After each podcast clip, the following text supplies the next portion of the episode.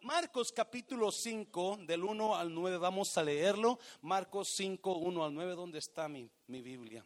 Se me quedó acá abajo. Dice, vinieron al otro lado del mar, a la región de los Gadarenos.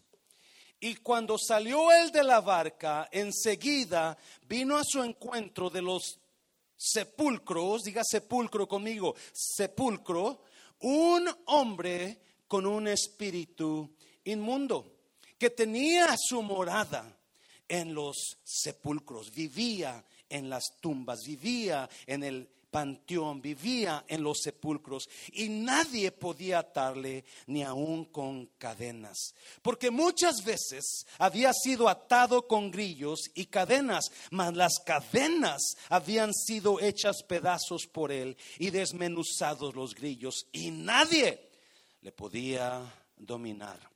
Siempre de día y de noche, andaba dando voces en los montes y en los sepulcros e hiriéndose con piedras. Cuando vio pues a Jesús de lejos, corrió y se arrodilló ante él. Y clamando a gran voz, dijo, ¿qué tienes conmigo, Jesús, Hijo del Dios Altísimo? Te conjuro por Dios que no me atormentes porque le decía, sal de este hombre, espíritu inmundo. Y le preguntó Jesús, ¿cómo te llamas? Y respondió diciendo, Legión me llamo, porque somos muchos. Inclina su rostro. Espíritu Santo, gracias por visitarnos en esta mañana. Gracias por estar haciendo lo que estás haciendo. Ahora toma estos minutos que nos quedan y comienza a obrar en nosotros. Sigue obrando, sigue trayendo libertad, sigue soltando cadenas, sigue poniendo en nuestras mentes esa mente de victoria en nuestras vidas, Padre Santo. Obra de acuerdo a nuestra necesidad personal en el nombre de Jesús. ¿Cuántos dicen amén? Puede tomar su lugar. A esta prédica le he puesto la visita. La visita. Ahorita vamos a mirar por qué. Hace unos años atrás, ya le he comentado esta historia, pero debido a lo que estábamos leyendo, hace unos años atrás una familia de esta iglesia me invitó a Nuevo León a visitar a sus familiares, porque querían que sus familiares escucharan de Cristo. So, yo me, me fui, a, volé a, a Nuevo León y ahí visité la familia, llegué un viernes en la noche y el sábado era día de predicar en las casas de los familiares de mis hermanos. So, al siguiente día temprano nos levantamos el sábado por la mañana y nos fuimos a ver las familias de ellos. Y comencé a predicar ah, en las familiarmente, nada más iba y les daba el evangelio y estuve, fui como a tres casas. En la última casa que, que estuvimos ya era tarde, ya era como las 12 del día. Mi, avión salía para acá, no sé si a las dos y media o, por las tres o por ahí. So estuve predicando, había como unos 15 personas, miembros de la familia y...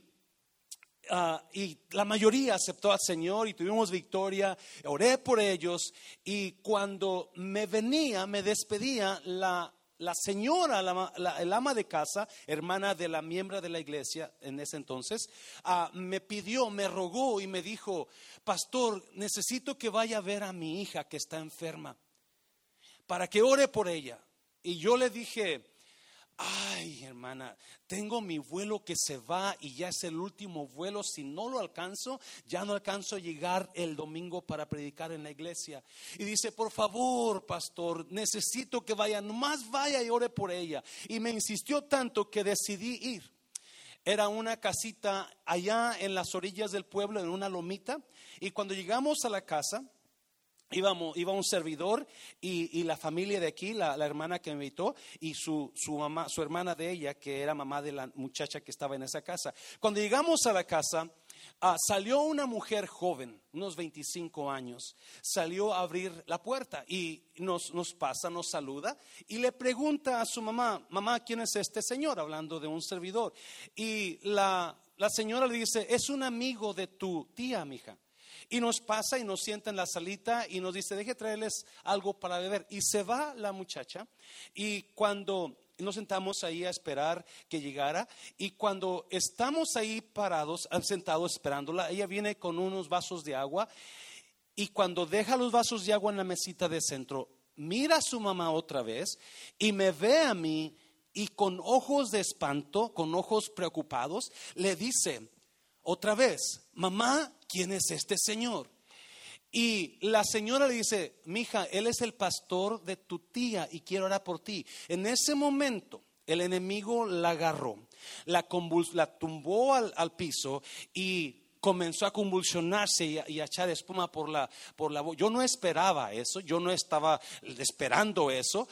Ah, me puse a orar, nos pusimos a orar por ella, Dios la liberó, Dios la liberó. Lo que pasaba con la muchacha, después me dijo la mamá, dice, es que mi hija su papá está igual. Yo no miré a su papá, creo que no estaba ahí.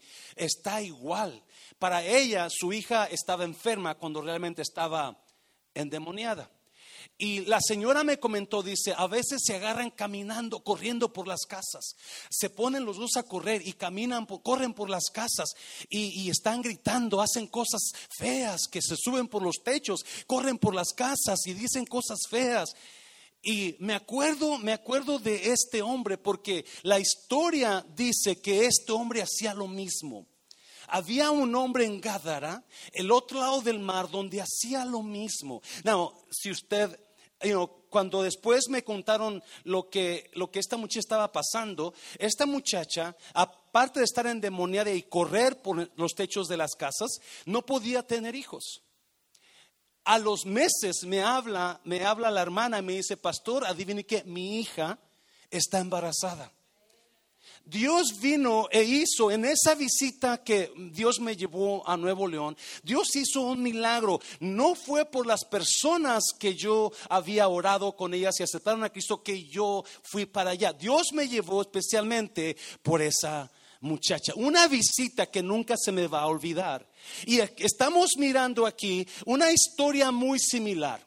Una historia donde ah, hay un hombre viviendo entre las tumbas. Hay un hombre que está endemoniado. Hay un hombre que está endemoniado y Jesús, si usted mira el contexto, Jesús va a ese lado del mar y se baja y no tiene contacto con más personas, no hace más milagros. La única razón que él visita a Gádara es por ese hombre gadareno es por ese Él decidió visitar ese lugar por una persona. Aleluya. ¿Sabía usted que usted es importante para Dios, iglesia? Dios lo agarró a usted y de una manera u otra lo trajo a este lugar porque Dios sabe que usted necesitaba estar aquí. Dios sabe que usted tenía problemas y necesitaba estar aquí. Y usted, la situación que usted estaba pasando, nadie lo iba a arreglar, solamente Dios. ¿Me estás oyendo, iglesia? So vamos a mirar unas cuantas cositas de lo que Dios hizo con este hombre y de lo que este hombre hizo para ser libre de lo que estaba pasando. ¿Alguien está aquí, iglesia, todavía? Vamos a mirar, número la visita. Dígale a alguien, deje que Dios lo visite. Dígale a alguien, deje que Dios lo visite. Número uno, vamos a mirar a este hombre. No se quede donde lo dejaron para que usted sea libre. Yo no sé qué hombre está pasando un problema aquí similar, donde hay hombres viviendo entre las tumbas. Hay hombres viviendo en lugares solos, solitarios. Hay hombres que están casados, pero están viviendo con una pareja que no los, los acompaña, que no les da lo que ellos necesitan. Son hombres solos, viven en lugares solitarios, viven en lugares solos, están traumados, están, algo pasó en sus vidas donde ahora quedaron traumados. Y la Biblia enseña que este hombre, cuando los vecinos, cuando las gente se dieron cuenta que estaba endemoniado, lo encadenaron, lo ataron y lo llevaron al panteón y lo dejaron ahí. ¿Me está oyendo, iglesia? Lo dejaron en los sepulcros. Y este hombre vivía en los sepulcros gritando, batallando con su vida. Imagino que había una guerra interior en este hombre donde gritaba queriendo ser libre, queriendo ser libre de lo que estaba pasando, pero nada pasaba, nada pasaba. Y él estaba en los sepulcros, a medianoche se oían sus gritos. ¡Ah! Yo no sé, pienso que la gente ya lo escuchaba desde lejos, lo escuchaba porque lo, lo, ataban con cadenas y él se cortaba las cadenas, rompía las en la desesperación y estaba siempre en los sepulcros. Pero él hacía una cosa, no se quedaba en los sepulcros, salía a las montañas, salía a los caminos. Y la Biblia dice que gritaba, gritaba, gritaba por lo que él estaba pasando, desesperado, se cortaba las venas, así como algunos jóvenes. Se cortan las manos, se cortan, había una desesperación en él, pero lo que me gusta que dice el comentarista Marcos, pero andaba en los montes, andaba en los caminos, gritando desesperado, tratando, rompiendo sus cadenas. Y yo no sé qué hombre está aquí en esta mañana donde usted lo dejaron en los sepulcros. Algo pasó en sus vidas donde lo dejaron donde la cosa está muerta. Hay muchos hombres que están viviendo en sepulcros en esta mañana. Hay muchos hombres que están viviendo de lo que está muerto, lo que está muerto. Algo le hicieron a usted donde le mataron sus sueños, mataron su futuro, le mataron sus ideas, le mataron lo que usted había anhelado. Algo pasó en su vida donde algo murió dentro de usted. Y hay hombres o mujeres viviendo en los sepulcros. Hay hombres que no tienen futuro porque su vida está muerta interior.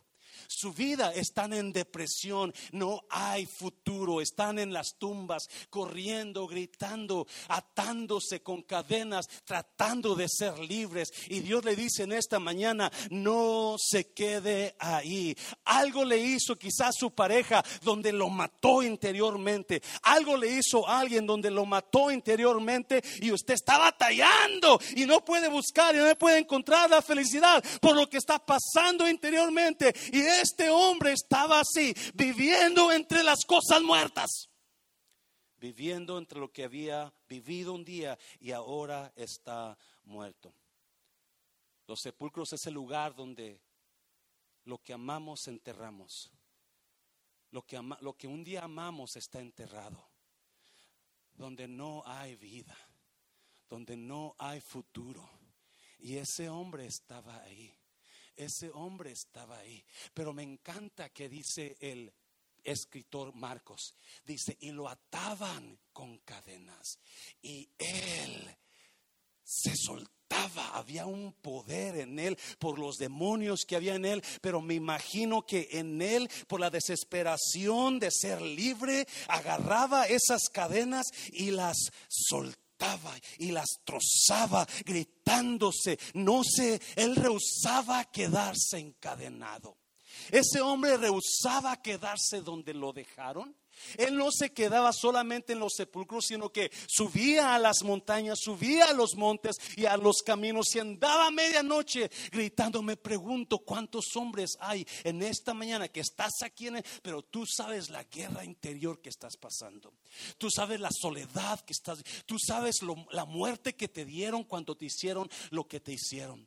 Tú sabes las cadenas que pusieron en ti cuando te dijeron esas palabras, eres un poco hombre, o cuando te dijeron no sirves para nada y te encadenaron y te dejaron encadenado y eso te ha encadenado y no puedes ser libre. Y eso era lo que estaba pasando ese hombre.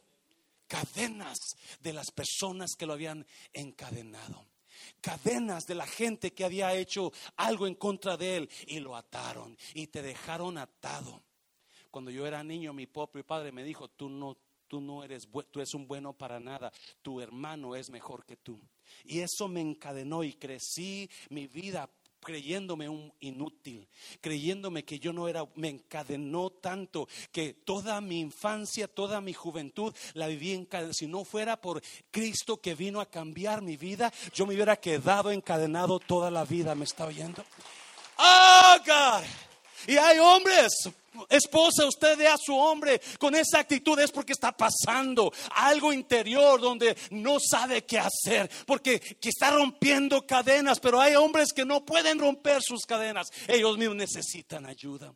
Hay hombres que están viviendo en muerte ahora entre los sepulcros donde se acabó, se murió, se murió todo, se murió la cosa, se murió, ya no hay, no hay futuro. Usted está pensando en lo peor, usted está pensando que se va a morir, usted está pensando que se va a divorciar, porque eso es vivir entre los sepulcros. Y la Biblia dice que Cristo vino especialmente y bajándose él de la barca, la primera persona que ve y viene él corriendo hacia él. Es el endemoniado Gadareno, donde él viene gritándole a Jesús. Porque déjame decirte, Dios nunca nos va a pasar por un lugar muerto y dejarnos ahí. Te lo voy a repetir. Dios nunca nos va a pasar por un lugar muerto y dejarnos ahí. Oh, no, no, no, no, no. Siempre Dios que nos pasa por un lugar muerto es para plantarnos, pero para que demos vida. ¿Me está oyendo? Dios no nos pasa por lugares muertos para enterrarnos. Dios nos pasa por lugares muertos para plantarnos, para que un día demos fruto. Se lo voy a repetir. Oh, la razón que muchos de ustedes están pasando por ese sepulcro, por ese lugar muerto, no es porque Dios te enterró, pero Dios te plantó en ese lugar para que te levantes con nueva vida, para que te levantes con nueva unción, para que tu matrimonio sea mejor, para que tu vida sea mejor. Algo está haciendo Dios a través de ese sepulcro donde estás metido. Y había ese hombre que estaba viviendo en los sepulcros. Estaba, había algo muerto en él. Algo se había muerto en él. No había unción, no había visión. No había ningún futuro y pasaba los días gritando, pasaba los días aullando como animal. La gente le tenía, Mateo dice que la gente le tenía miedo pasar por donde él estaba porque era tanto su, fuerza y sus gritos y su dolor que pasaba. Pero él, me encanta que dice la Biblia, él no se quedaba en los sepulcros solamente.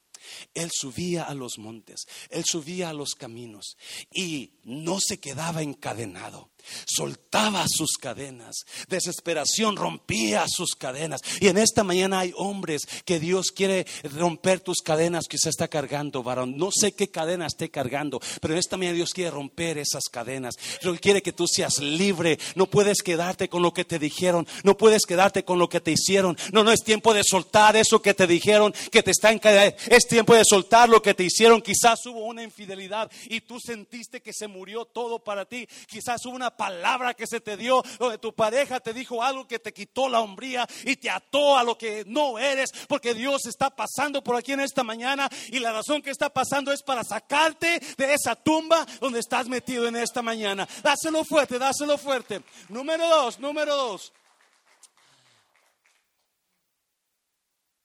No cure los síntomas, cure la raíz de los síntomas. Mira el texto, mira el texto para que lo veamos. Y siempre, de día y de noche, andaba dando voces en los montes y en los sepulcros, hiriéndose con piedras. Versículo 6.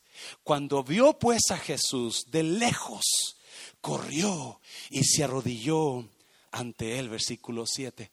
Y clamando a gran voz dijo, ¿qué tienes conmigo, Jesús, Hijo del Dios Altísimo? Te conjuro por Dios que no me atormentes, versículo 8. Porque le decía, sal de este hombre, espíritu inmundo. Cuando el endemoniado ve a Jesús, corre hacia él, se arrodilla ante él y le pide, ¿por qué me estás atormentando? ¿Por qué no? No me saques de aquí, no me quites de aquí. Jesús, ah, Hijo de Dios Altísimo, si el demonio pudo reconocer quién había llegado a ese lugar. El demonio pudo reconocer qué era lo que estaba ahí. Yo, no, yo me quedo sorprendido cuando la muchacha le preguntó a su mamá, ¿quién es este hombre? No era a mí lo que ella miraba. Había, ella miraba lo que había en mí. ¿Me está oyendo? El demonio pudo reconocer quién estaba en ese lugar y vino y le adoró porque déjame decirte, el demonio sabe quién es lo que tú eres en Dios. El demonio sabe qué es lo que tú eres, qué, el poder que hay en ti a través de Dios en tu vida. So, él vino y reconoció. Si el problema es que este hombre, cuando se dieron cuenta que estaba endemoniado, lo ataron con cadenas. Y esa no era la solución. Las cadenas no lo podían detener. La Biblia dice que él rompía sus cadenas y se cortaba y se lastimaba. Muchas veces tratamos con los síntomas, pero no tratamos con la raíz de la enfermedad. Cuando mi hija tenía cinco meses, Claudia, un día estaba en la noche cenando, estábamos cenando y le di Gerber de ah, green, beans, green beans, creo, no sé qué eran, pero era una cosa de, de, verdura verde que se la di a cenar en la noche, eran como las cinco de la noche. Y recuerdo que como a las dos horas, ella comenzó llore y llore, cinco meses, llore y llore, y miré en su estómago y aquí se le hizo una bolita chiquita. Y yo pensé, oh, algo le hizo daño, voy a llevarle peptobismo. so voy a la farmacia y le traigo peptobismo y se lo doy. Y esperé unos, unos cuantos minutos, media hora, una hora, no recuerdo cuánto, y vi que no, y la bolita seguía creciendo. Y fui y le traje sal de uvas, pensando la sal de uvas le va a ayudar a que esa bola se le quite. Pero tampoco le ayudó el sal de uvas ni el peptobismo, porque el problema era que en su diaframa se le había roto una, una, se le había hecho un agujero aquí y las tripas se le comenzaron a salir de, su, de donde deben de estar y se le subieron al pecho. So comenzó esa bola a hacerse grande. Y, yo esperando, yo espere y espere que, la, que mi hija se, se, alivie con, con el peptobismo, con sal de uvas. Y llega la noche y llega medianoche y en lugar de mejorar, ella se pone peor. Y llegó un momento donde mi hija no podía ni siquiera con sus fuerzas, estaba muerta, estaba ida, pálida. En eso decido llevar al hospital y cuando voy al hospital me dicen, si no la trae pronto, su hija se hubiera muerto. Y la meten enseguida a la operación y le ponen tubos aquí para poder operarla. Y la operaron de aquí de su estómago porque yo no estaba tratando con la raíz del problema, estaba tratando con los síntomas del problema. Y muchos de ustedes, así como ese hombre, eh, lo, encadenaban, pero el hombre no tenía un problema físico, tenía un problema espiritual. Se lo voy a repetir. El hombre no tenía un problema físico, era un, un problema espiritual. Y muchas veces nosotros, los clientes, tratamos las situaciones como si fueran físicas en lugar de tratarlas como lo que son espiritualmente. Sí, el apóstol Pablo en Efesios capítulo 6 dice que nosotros no tenemos lucha contra carne ni sangre, sino contra potestades espirituales. Muchas veces queremos pelear con nuestra pareja pensando que eso va a arreglar el problema y en lugar de arreglar el problema lo hace más grande.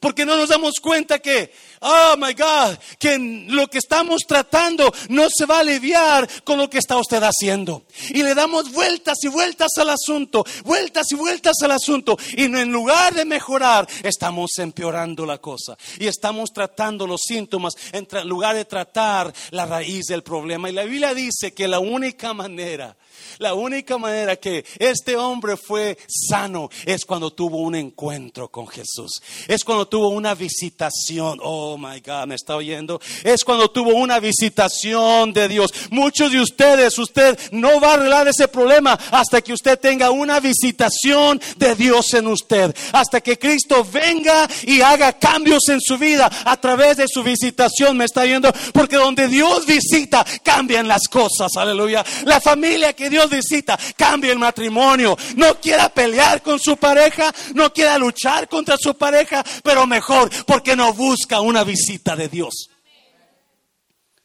Lo que va a romper cadenas no es sus gritos contra su pareja.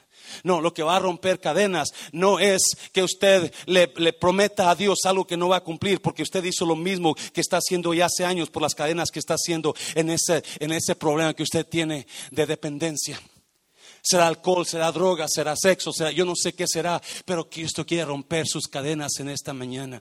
Y donde Cristo viene, donde Cristo visita, va a haber cambios. ¿Me está oyendo iglesia? La razón que Cristo vino, la Biblia dice en el versículo 5 que este hombre gritaba gritaba en los montes, gritaba en las noches, a medianoche, se oían sus gritos, ¡ah! Se, se, oían los gritos de este hombre. Yo estoy seguro que Cristo escuchó sus gritos desde el otro lado del mar y vino especialmente para liberarlo. Me pregunto cuántas personas están pasando por ataduras, están viviendo en lugares muertos, donde todo se ha muerto para usted donde usted todo enterró y no hay esperanza para usted. Deténgame, usted necesita una visita de Dios. Ah, usted necesita, los varones en este retiro recibieron visita de Dios. Me está oyendo, cuando ellos regresaron de ese campamento, hubo un espíritu nuevo en ellos, porque la visita de Dios los visitó en ese lugar. Me está oyendo, iglesia. Y es lo que usted y yo necesitamos. Estamos tratando de curar los síntomas, pero no curamos la raíz. Estamos tratando de pelear con lo que no va a arreglar el problema, la verdad, y le damos vueltas y vueltas al asunto. Y la única manera que todo se va a arreglar es cuando tengamos una visita de Dios en nuestras vidas. Y la visita de Dios va a cambiar todo. La visita de Dios va a mejorar su relación con su pareja. La visita de Dios va a cambiar a ese hijo que usted está rebelde, que nadie, usted no lo puede detener, no puede hacer nada por cambiarlo, pero lo que sí va a hacer algo por él es cuando ese joven tenga una visita visitación de Dios. Éxodo 3, me encanta. Me encanta Éxodo 3, si lo puedes poner por favor, porque es cuando Dios, yo estoy, la Biblia dice que el, que el endemoniado gritaba a medianoche sus gritos se oían. Y esos gritos espiritualmente Cristo los escuchó y por eso va hacia allá, a tratar de liberar a ese hombre. Dios viene a buscar lo que está clamando.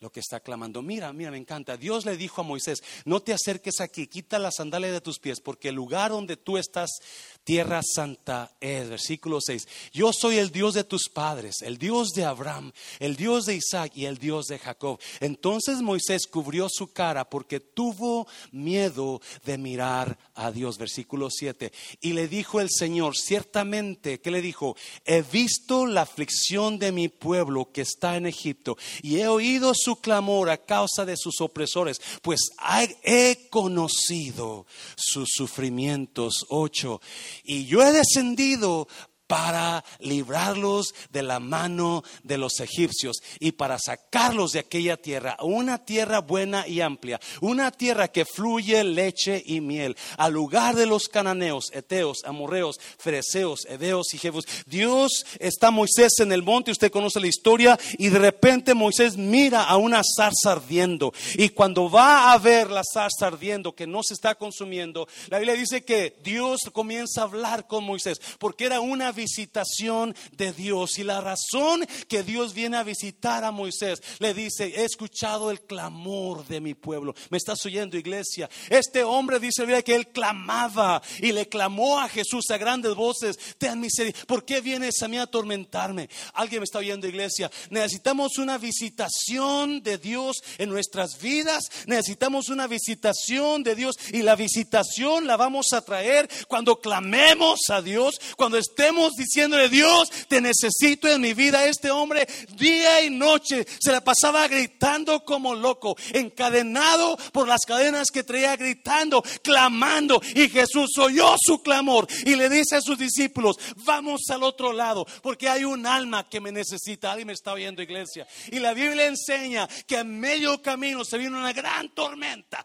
pero ni eso paró, porque el enemigo va a querer detener tu liberación. Oh my God, me está oyendo. El enemigo va a, querer, va a detener tu liberación. Cuando Dios se fijó en ti, prepárate porque va a haber tormenta sobre tu vida, porque Dios quiere liberar lo que tú estás pasando en tu vida.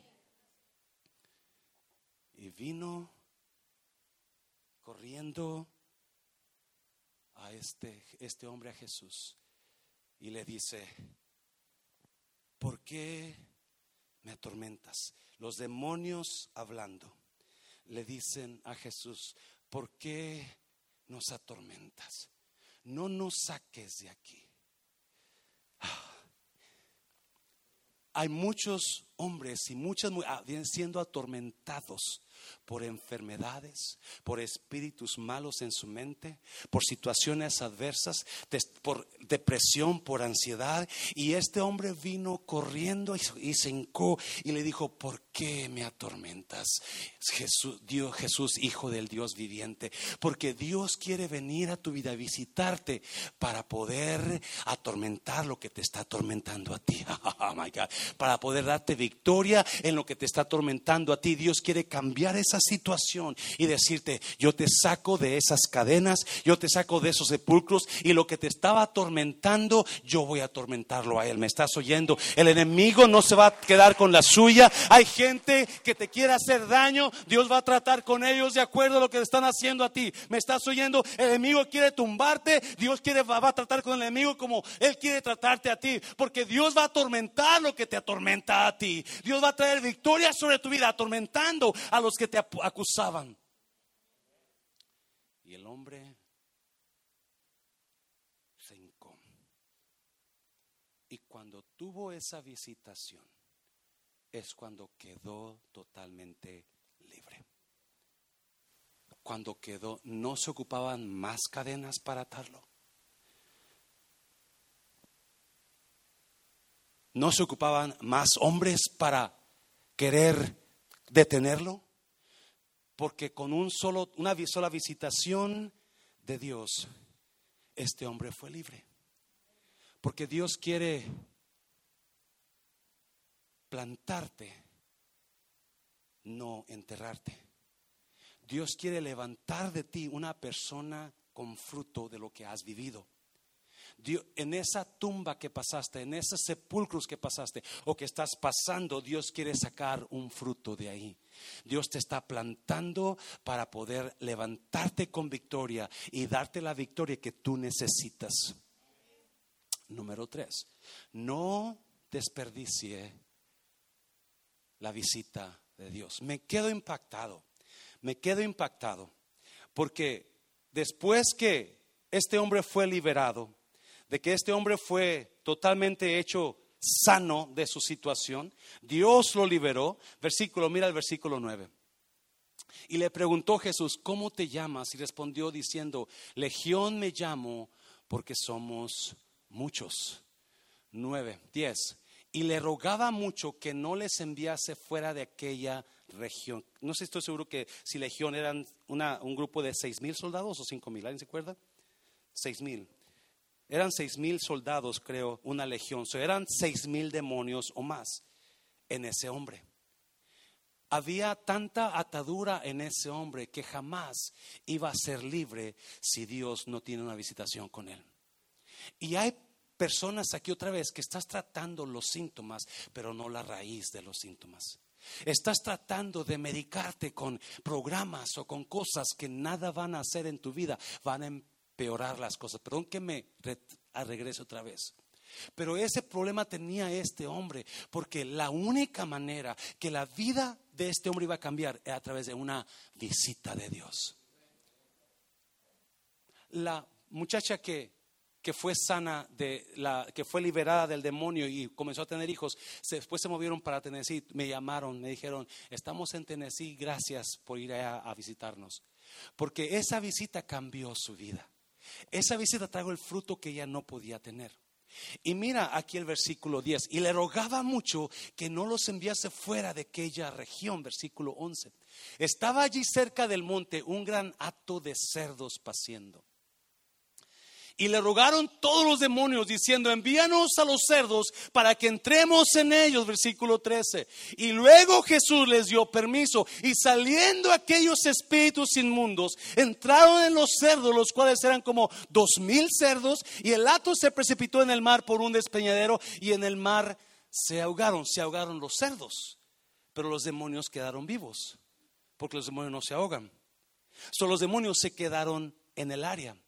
Los cerdos se fueron, pero los demonios estaban ahí, versículo 14. Ah, y los que apacentaban los cerdos huyeron y dieron aviso en la ciudad y en los campos y salieron a ver qué era aquello que había sucedido, versículo 15.